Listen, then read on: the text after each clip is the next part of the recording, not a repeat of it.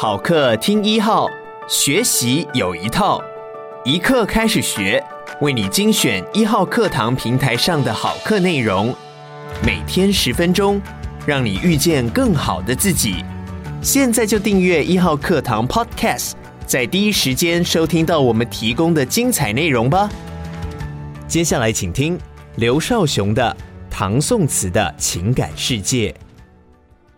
大家好，我是台湾大学中文系教授刘少雄，欢迎进入唐宋词的情感世界。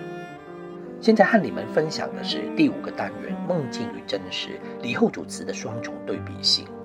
前一集介绍了李煜前期写欢乐场景和心情的词，也探问了他是否真的乐在其中的问题。我们初步的看法是，所谓乐以忘忧，表现的是一种逃避的生活方式。如果一直都能如此，活在自己编织的美梦中，李煜可以说是有个快意的人生。但问题是，他无法避免政治的迫害。等到国破家亡了，他不得不面对现实残酷的人生。三十九岁那一年，南唐为宋所灭，后主和家人被押解到汴京，初封为命侯，后来改为龙溪公。虽然保有爵位，但却是被软禁的，在汴京住了两年多，郁郁寡欢，不久就去世了。从前的欢欣喜乐，转眼成空，如一场春梦。后主被俘，离开故都，渡江时写了一首诗：“江南江北旧家乡，三十年来梦一场。无怨宫闈今冷落，广陵台殿已荒凉。云龙远绣愁千片，雨打归舟泪万行。兄弟四人三百口，不堪闲坐细思量。”写亡国后的落魄和凄凉的心境。之前繁华的宫殿，现在变成一片冷落荒凉，眼前尽是愁云惨雾。雨如泪下，目极伤心，而绝望无依的兄弟四人和家眷都已不堪愁苦，无法安闲的坐着，不断细细思量，想些什么呢？恐怕千头万绪，理也理不清了。到汴京以后，无论身份地位、生活环境、心情感受，都有了极大的变化。所谓天上人间，相距甚远，落差非常大。因此，前后期的生活和心境形成的对比，反映在词中，无论语调、内容和风格，都有了很大的差别。我们如果仔细去观察，会发现李煜前期是单立于欢乐，无非是借此来麻醉自己，是无法面对现实的一种逃避人生的方式，本身已混淆了事实与假象。后来面对囚虏的生活，他同样采取逃避的方式，只图醉梦中寻求慰藉，过着自我封闭的生活，哀痛欲恨。相对于前期过度的欢乐温馨，后期词充满着哀愁怨恨，则是另一种极端。今昔生涯变化越大，产生的张力越强，激起的情绪就越强烈。词体往往呈现一种相对性的美感。介绍词的特质时已经提过了，李煜后期词在这方面的相对性美感特质相当显著。而李后主词比一般词人较为复杂的是，它有双重的对比性，就是说它有两个层次。第一个层次，相对的意境是今与昔，过去与现在，就是前期的旖旎欢乐对照后期的沉痛悲凉。第二个层次，相对的意境是梦与真，就是梦境与真实，就是后期词本身的问题。现实的囚虏生活与逃避到梦中世界的对照，前者是以真为假，不愿正视残酷的现实；后者是以假当真，单立在虚构的梦中。我会分两集来介绍这两个层面。今天要谈的主题是。往事不堪，就是意识到今不如昔，不堪回首的悲叹。下次的主题则是旧欢如梦，谈后主不断往返于现实与梦境之间所体悟的人生如梦之感。李后主这一生顿然感到现在不如过去，有非常强烈的感觉。令他最难接受的事实，就是刚亡国，而从天子降为俘虏之时，他的词《破阵子》记录了这时候的心情。他说：“四十年来家国，三千里地山河。”凤阁龙楼连霄汉，玉树琼枝作烟萝。几曾识干戈？一旦归为臣虏，沈腰攀须消磨。最是仓皇辞庙日，教坊犹奏别离歌。挥泪对宫娥。这首词缅怀过去的美好，正点出金玉的凄惨，充满着无穷的悔恨和悲伤。四十年来，家国三千里地山河，南唐疆域辽阔，统辖三十五州之地，号为大国。然而，这个王朝不到四十年。李煜是在南唐开国那一年出生的，他三十九岁那一年亡国，他经历了整个南唐历史的盛衰变化。三十九岁之后，他最美好、最风光的岁月结束了，从此是另一阶段的苦难人生。那么，回忆之前的生活。华丽的宫殿楼阁，建筑雄伟，尚与云天相接；而元祐中的奇葩异味，笼罩在烟雾中，枝条分披缠绕，一片繁茂蓊郁的景象。所谓“凤阁龙楼连霄汉，玉树琼枝作烟萝”，给人高高在上，仿佛与世隔绝的感觉。认为是这样的自我封闭的心理，可以打造的梦幻世界，当然。对家国危难的处境，采取的就是一种拖延的处事方式。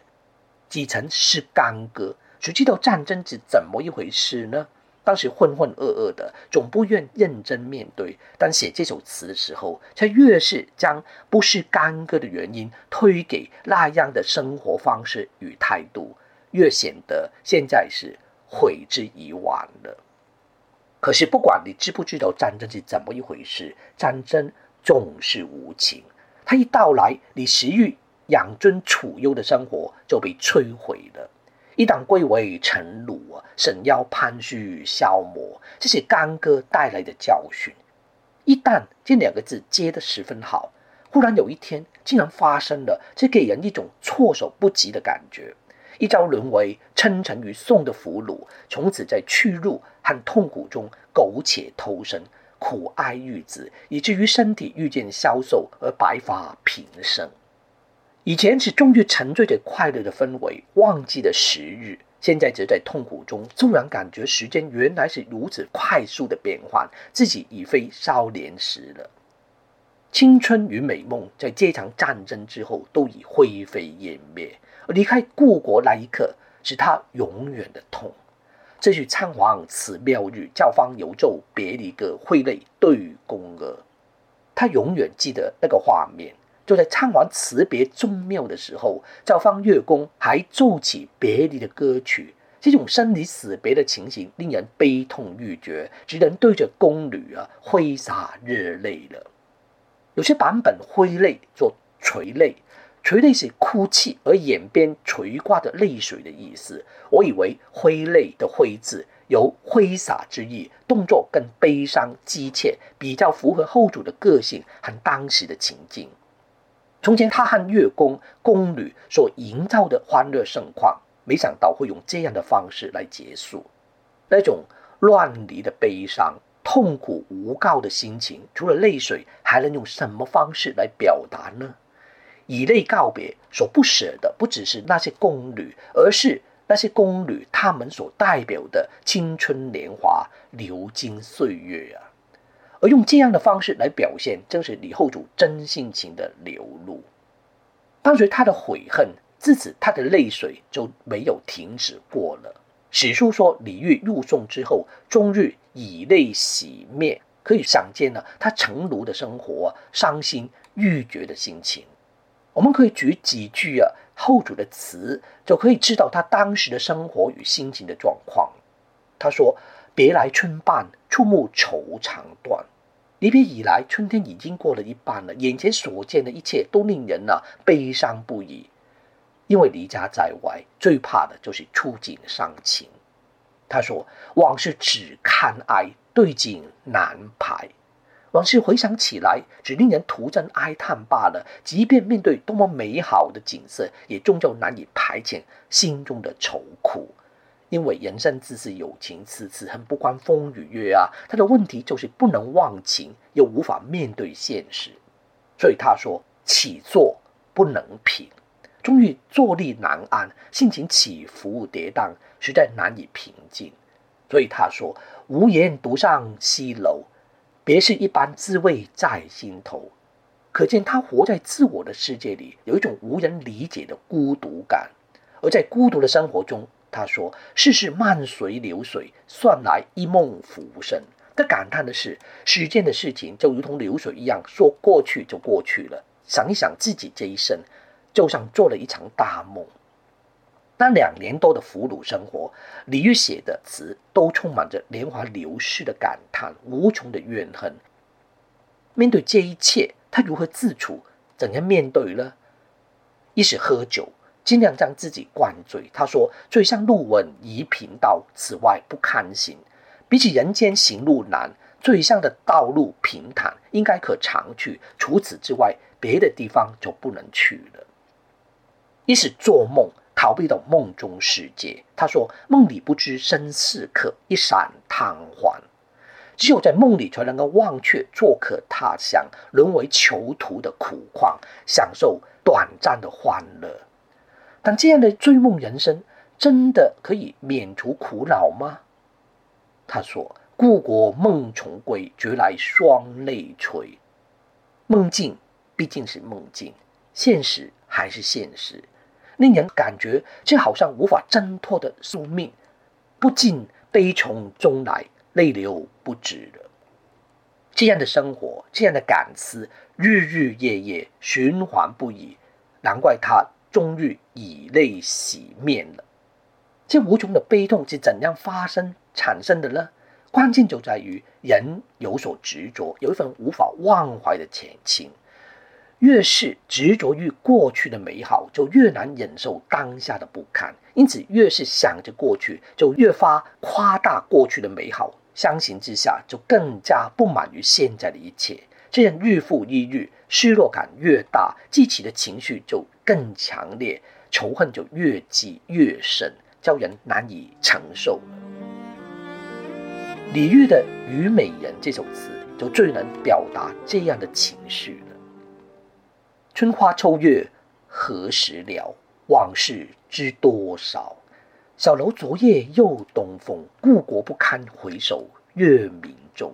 雕栏玉砌应犹在，只是朱颜改。问君能有几多愁？恰似一江春水向东流。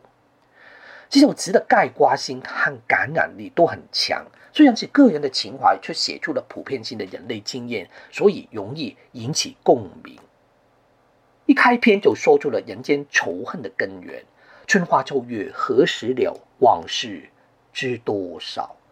春花秋月是四季更替之中连年反复的良辰美景，去而复来，断无终了之时。往事则指人生在世值得回忆的赏心乐事，时移则逝往，往而难追，最是无常。这两句彰显了永恒的自然和无常的人世两者的相对性。这对比是全词的基本架构。前面六句就是从不变的自然景物、具体物象对照人世无常的悲感，最后遂引发了一种天下人所共有而永远无法消除的哀愁长恨。人生的意义就是从疑问开始的：为什么大自然的一切永无终止，循环不已，而人生却如此短暂。而在短暂的人生中，却又如此充满着变数，引起各种成败得失、悲欢离合的事。而多少事终将化为沉积，过往的一切能清楚记得的又有多少呢？春花秋月代表一年四季之中最美丽的景色，花开花落，月圆月缺，一是与白天所见到的景物，一是夜里所见到的景色。这架构了一个永恒的景象，日日夜夜，由春到秋，都是循环流转的。大自然宣示着它不变的本质。看着这些景色，难免会触景伤情。这就是李后慈所说的“触目愁肠断”了。扫楼昨夜又东风，故国不堪回首月明中。在那么多的人生往事中，作者最难忘的就是故国之思。然而，同样的春夜，大自然的景色如常，明月依旧，东风有吹拂着，但人事却大不相同。故国已不堪回首了。谁愿意去回想过去那些不愉快的事？又如何去承受得了回忆的伤痛呢？这里是以个人的事例引证了永恒与无常所形成的相对性，因而激发的悲感。接着他说：“雕栏玉砌应犹在，只是朱颜改。”在故国之思中，他最在意的，依旧不能忘情的，原来是那帝王的身份。居住在那种凤阁龙楼连霄汉，玉树琼枝作烟萝的生活。所谓雕栏玉砌，是指雕饰花纹的栏杆与玉石砌成的亭阶，比喻华美的宫殿。应是推测之词，料想的意思。从常理推测，牢固的建筑物应该可以抵挡岁月，不易损毁塌落的。相对于此。人却是很难永葆青春，所以他说只是朱颜改，朱颜就是红颜，是美好的容颜，代指青春韶华。人的面容会随着岁月而改变，而加上人事的变迁所带来的苦恼，则容易变得憔悴不堪了。这两句是以具体的形象表现了变与不变的又一次对比。这首小词只有短短的八句，而前六句却将永恒常在与短暂无常的概念做了三次的对比。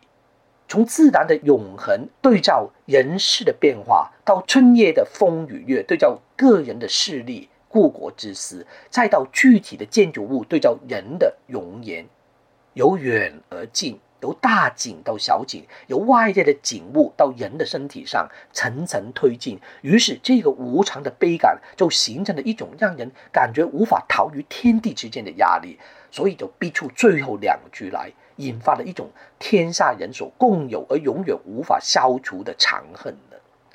问君能有几多愁？恰似一江春水向东流。将抽象的愁用具体的物象水来形容。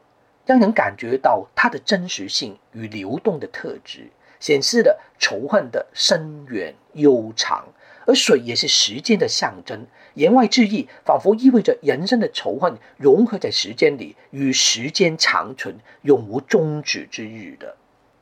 白居易《长恨歌》说：“此恨绵绵无绝期”，大概就是这个意思了。但为什么会有绵绵长恨呢？不就是因为人有一份执着的情吗？面对大自然的恒久性，相对的，已知道世间总是充满着好景不长、人生易逝的事实。但人在这变化中，却没有放弃最后的努力。人以坚守着心中的这份情来加以对抗，而呈现出此情不渝的精神。因为不渝之情，才会生出无穷的怨恨呢。